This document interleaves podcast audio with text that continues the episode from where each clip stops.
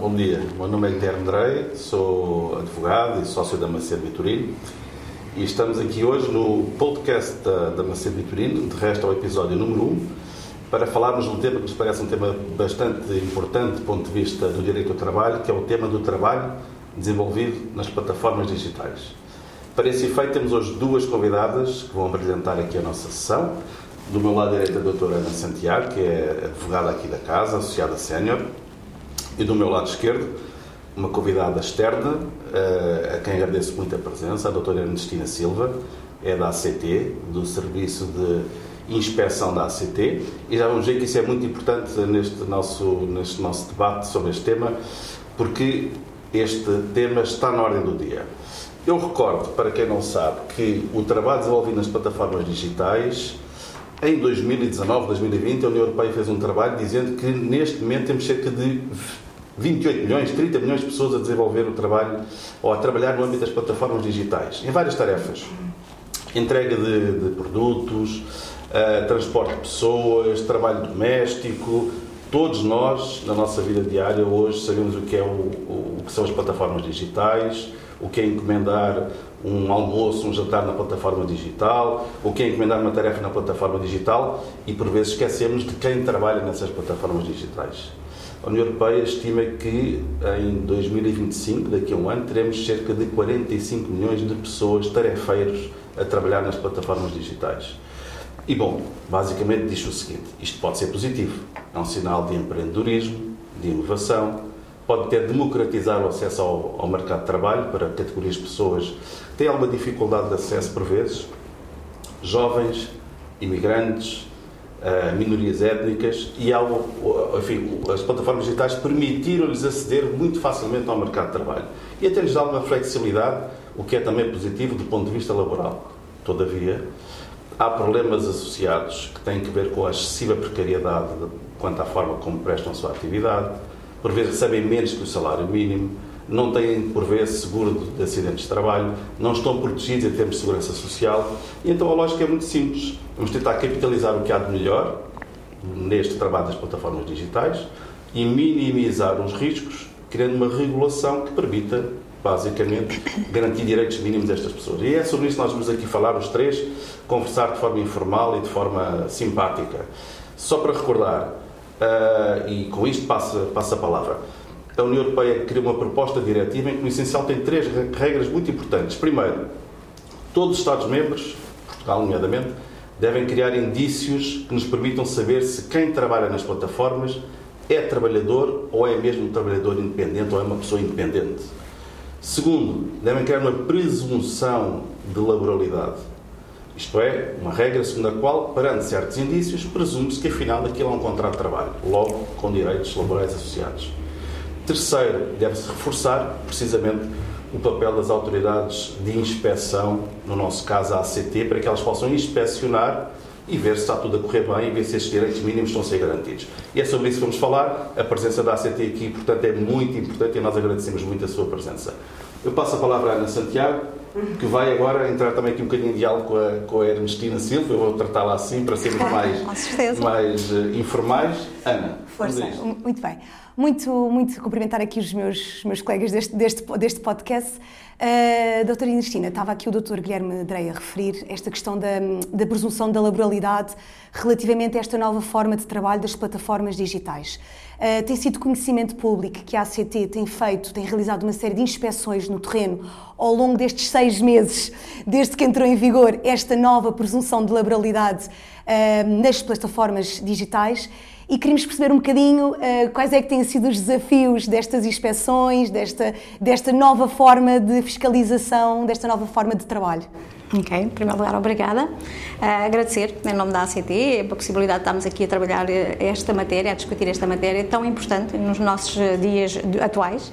É efetivamente, como foi referido, muito importante um, o trabalho que é prestado aqui, a todos nós nos toca, no nosso dia a dia, às vezes nem, nem percebemos muito bem uh, o quanto nos toca. Portanto, agradecer em nome da ACT e em nome próprio própria possibilidade de estar aqui também para partilhar convosco ideias neste contexto. A intervenção da ACT, agora indo mais diretamente ao tema que me coloca, efetivamente a ACT, desde há seis meses, desde o final de julho, tem estado no terreno um, a realizar uma ação inspectiva nacional e de âmbito nacional.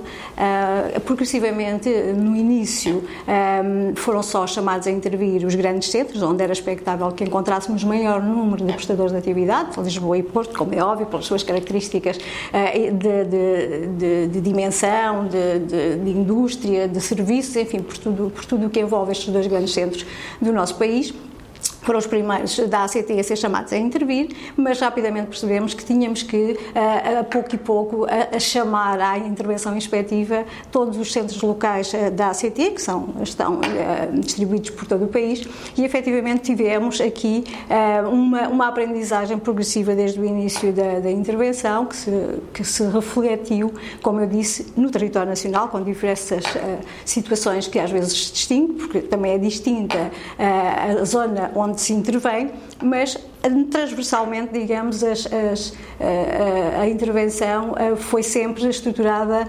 centralmente eh, em, em três dimensões, digamos assim. Uma delas Interviemos nas sedes das empresas, eh, também percebendo a posição das plataformas no que era esta, esta atividade.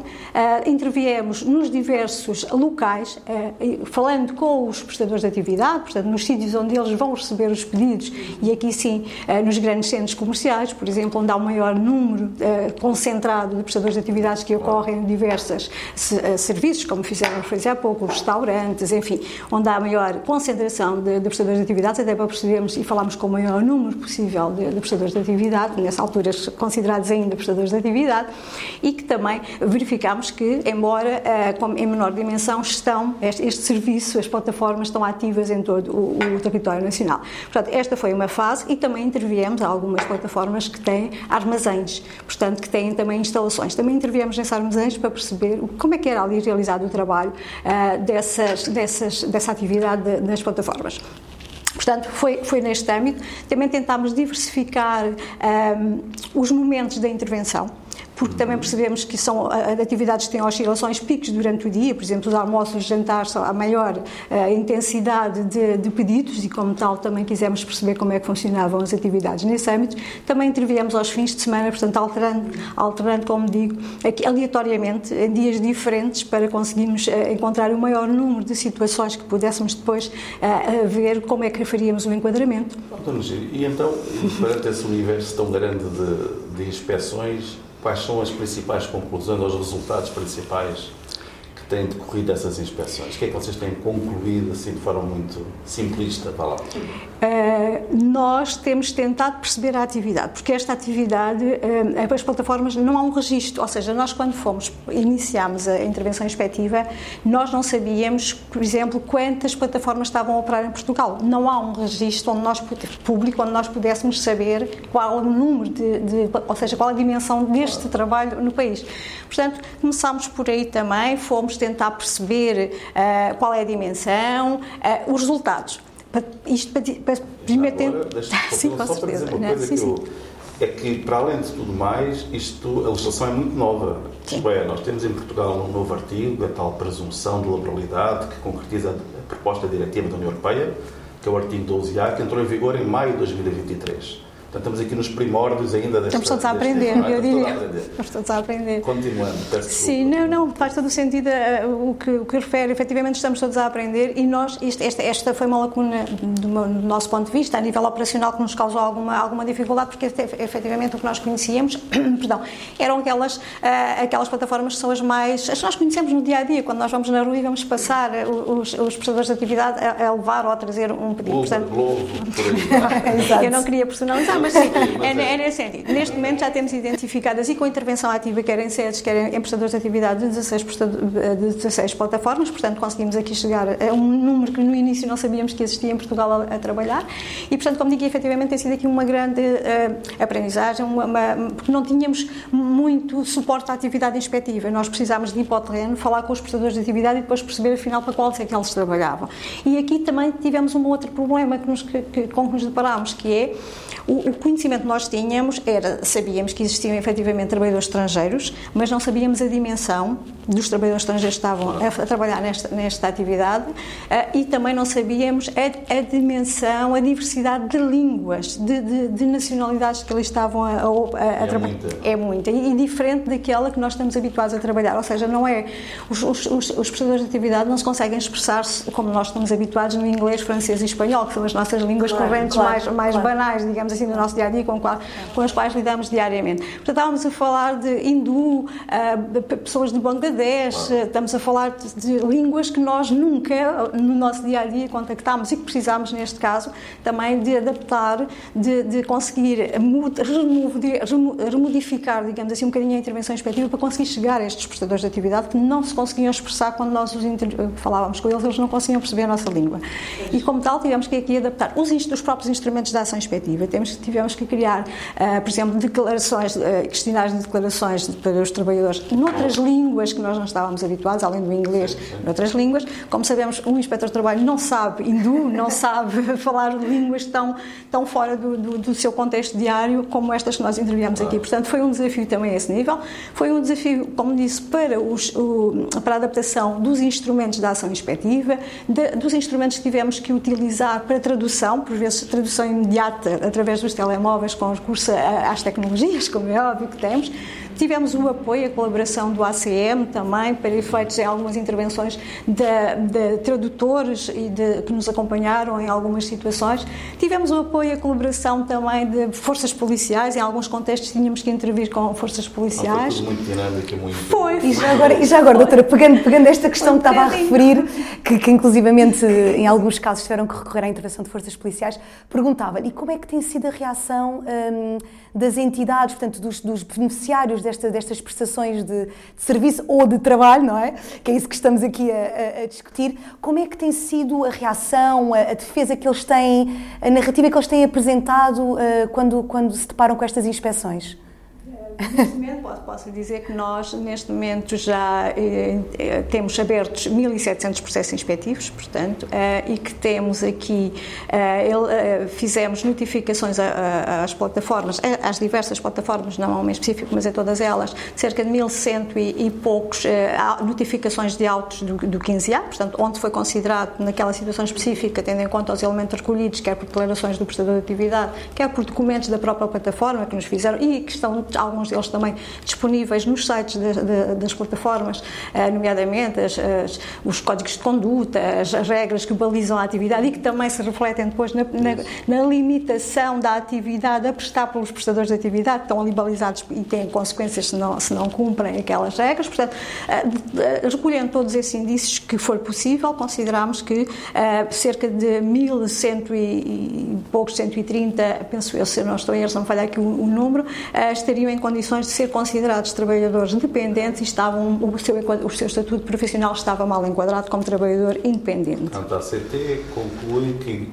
em um largo número de Sim. estafetas, tarefeiros, etc., em bom rigor são trabalhadores e não são apenas prestadores de serviço. Sim, e, consequentemente, que... deveriam ter acesso a regras laborais, tais como salário mínimo, limitação da jornada de trabalho, regras de segurança, segurança social, é essa a vossa principal conclusão, é, nesses casos todos que anunciou? Sim, nestes nós, nós fizemos referência portanto, e, e considerámos isso, qualificámos do nosso ponto de vista, e vale o que vale, como é, é óbvio, depois haverá eventualmente outras instâncias que irão avaliar, mas do nosso ponto de vista da, da recolha que fizemos, sim, 1130, se não estou em erro, situações de prestadores de atividade com os quais nós falámos, recolhemos prova de que nos permitiram concluir, acionar a presunção, como bem referiu há pouco, e considerar, com, base na alteração legislativa agora da Lei 13, trazida pela Lei 13 de 2023, que aqueles trabalhadores estavam com um enquadramento profissional eh, que não era o correto face ao contexto da prestação da atividade e às limitações que lhe eram impostas, digamos assim, eh, pela, no caso aqui pela plataforma, para poderem exercer a atividade, não só na delimitação, mas também nas características do modo como a prestação, a prestação da atividade era, era também, eh, também era prestada. Efetivamente, também houve alguns que não, não foram considerados, mas na, na sua generalidade, porque depois as plataformas também elas têm uma estrutura que é muito idêntica, portanto, a, a maior parte de, das situações enquadra-se na, naqueles, naquele conteúdo de, de Doutora, e, e, já agora, e dessas, dessas inspeções que realizaram e dos casos que até está aqui a referir, que até concluíram que eh, em alguns casos efetivamente estávamos perante uma, uma, uma, uma prestação não de serviços, mas um, portanto, uma verdadeira relação laboral, nesses casos já é possível ter aqui algum, alguma ideia de qual é que é, na sua generalidade, os indícios de laboralidade que têm sido mais comuns nestes casos, face ao tal novo 12A? Eh, neste momento, nós não temos ainda afinado, digamos assim, esse, resultado tão fino como me está a, questionar. Nós também é do conhecimento público, no âmbito da, da, da alteração da Lei 13, tá, no, seu artigo, penso que é o 32, né, nas, nas disposições transitórias, vem lá a referir e, e, e colocado o ONU à ACT de realizar uma ação inspectiva e depois, no final desta ação inspectiva, fazer um, um, um relatório, um relatório, e aí sim verão, veremos vários parâmetros e esse será efetivamente um dos parâmetros que temos previsto inserir para que depois possa ser apresentado na Assembleia da República, tal como o Dr. Guilherme falou, é, efetivamente é, é uma alteração legislativa que é nova e percebemos, tentamos, tentaremos eh, perceber e contribuir o máximo possível para que todos percebam o que é que está, qual é a dimensão, qual é o enquadramento, ou pelo menos qual é a generalidade do enquadramento que nós encontramos, sem prejuízo, como é óbvio. É? Temos esse relatório como... final. Sim. Agora, para aqueles que nos estão a ouvir e que não sabem exatamente como é que as coisas decorrem, eu disse há pouco que a União Europeia disse que nós devíamos reforçar o papel das autoridades inspectivas e, como vemos, no caso da ACT, isso está, está a correr. A Mas quais são os passos processuais? Vocês vão fazer a inspeção uhum. e depois de fazerem a inspeção?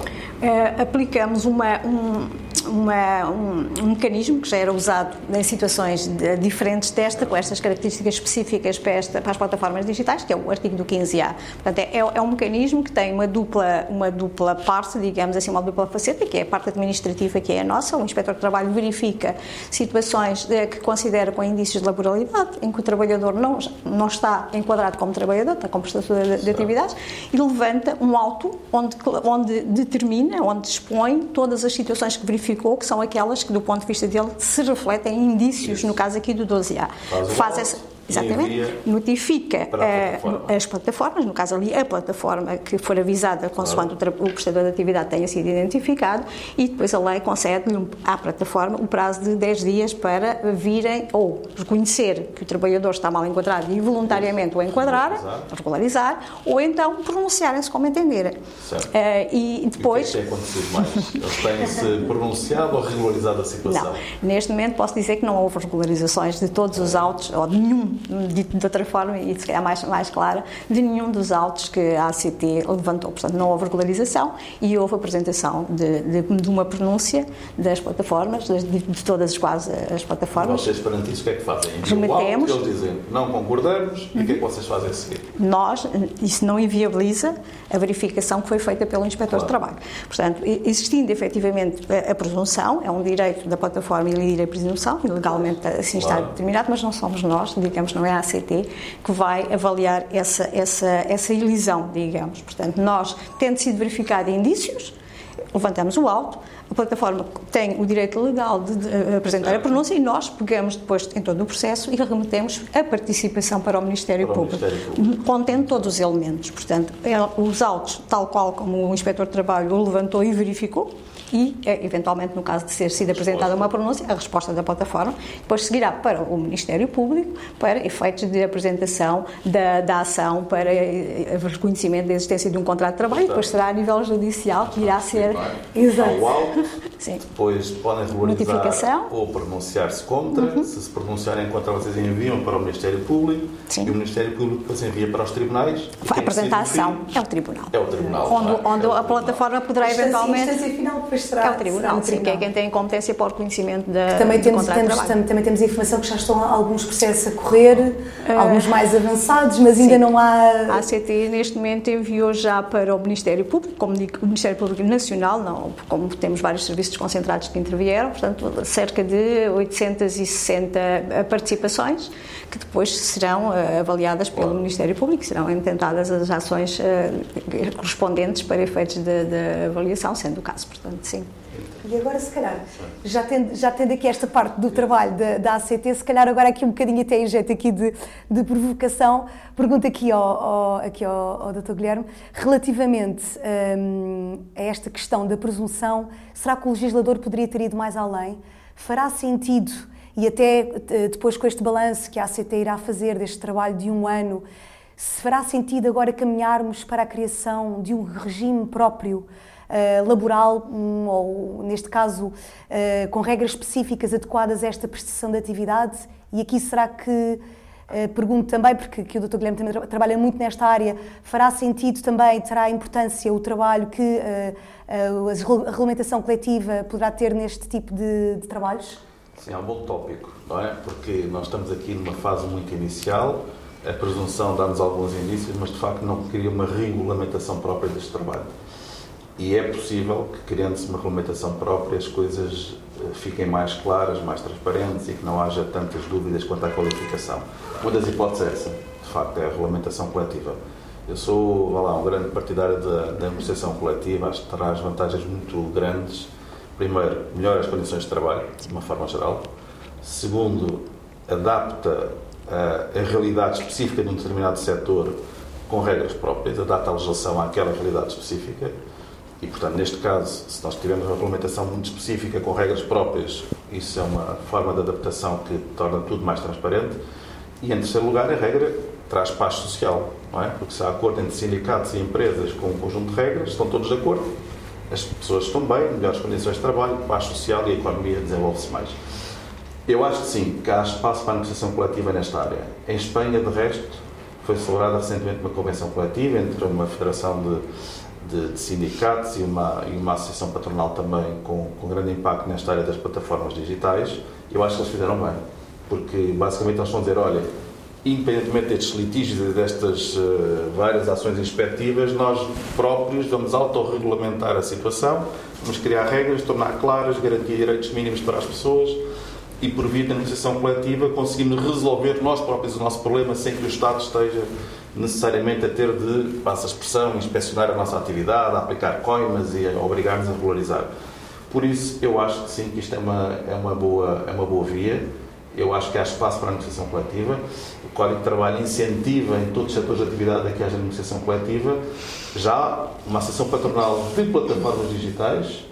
Agora, compete essa, essa associação patronal por um lado e aos sindicatos por outro lado uh, sentarem-se à mesa e tentarem dizer, se calhar, olha, em vez de estarmos aqui todos zangados uns com os outros e à espera que a ACT venha resolver aos tribunais, vamos juntar e criar regras próprias. Acho que sim, era muito, muito importante.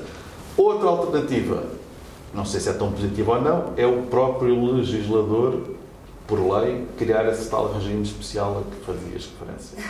Não sei se queres falar sobre isso. Sim, eu acho que, que, era, que era muito importante agora também encaminharmos para esse passo de o Código de Trabalho regulamentar especificamente esta, esta forma de prestação, de, quando for, não é? Porque não deixam de existir as duas modalidades, há de haver situações que são efetivamente situações de, de verdadeiros prestadores de serviços, mas as que não forem, é muito importante ter em conta que esta forma de prestação de trabalho é muito específica, tem especificidades diferentes da, da típica relação laboral que nós conhecemos era importante o Código de Trabalho também ir mais além e, para além de prever a presunção, depois é importante fazer o próximo passo, que é, ok, muito bem, conclui-se que os indícios são de laboralidade, há, um verdadeiro, há uma verdadeira relação laboral, há um verdadeiro contrato de trabalho. E agora? Essa parte eu acho que ainda há um vazio legislativo e que é preciso colmatar. Uh, aliás, aqui um, um, pouco em jeito de um, um pouco em jeito de brincadeira, podemos dizer que estamos aqui num, numa fase de, de muitas oportunidades de mercado. E, efetivamente, o mercado está a crescer imenso e a tendência é para continuar a crescer, mas é preciso crescer sem estar em terra de, de, de, ninguém, ou seja, é preciso crescer tanto, tanto, com lei, ou seja, tem que ser uma terra com lei. E, portanto, eu acho que isso é muito importante e acho que este balanço que a doutora, a doutora Inês nos estava a dizer que será feito poderá ser uma ótima ferramenta de trabalho para depois se criar esse regime laboral, laboral próprio. Portanto, eu acho que estas duas vias aqui se irão complementar certamente, quer por via da regulamentação coletiva, quer depois por via de um capítulo próprio no Código de Trabalho para esta nova forma de prestação. Nada, esta não sei se concordam. Estamos aqui com, vá lá, um mundo novo do ponto de vista da atividade laboral. É disruptivo, não é? O que estamos a assistir é completamente diferente põe em causa os modelos tradicionais de, do contrato de trabalho, da relação laboral. É? Nós estamos habituados a que as pessoas trabalhassem no mesmo espaço, com o mesmo horário de trabalho, sempre de forma idêntica, o mesmo trabalho para a vida e hoje em dia é não é completamente é, não é, diferente, não é? Temos todos de nos adaptar. E não volta atrás, não eu diria. Volta atrás, não volta atrás. A evolução que sofremos não, não volta atrás claro. no, no, modo como prestamos o trabalho. Isso não. É. A União Europeia, o Banco Mundial, a OCDE, todos dizem que isto vai crescer e sim, muito sim. temos é de nos adaptar. Eu acho é? que sim. Eu acho que esta conversa teve esta, esta virtude, foi falámos um bocadinho aqui do tema, explicámos as várias, os vários aspectos que estão associados, o papel muito importante da ACT e olhamos para o futuro, porque estamos a falar do futuro do trabalho. Concordam? Sem dúvida. Com certeza. Então, lá, Não eu acho que nós estamos mais. bem. E assim sendo, damos por fim deste primeiro episódio do podcast da Macedo Vitorino e acabamos felizes porque pensamos que foi um tema interessante e que, e que abordámos os pontos mais, mais importantes. Muito obrigado a todos. Muito obrigada. Muito obrigada. Em particular, obrigado. Obrigada.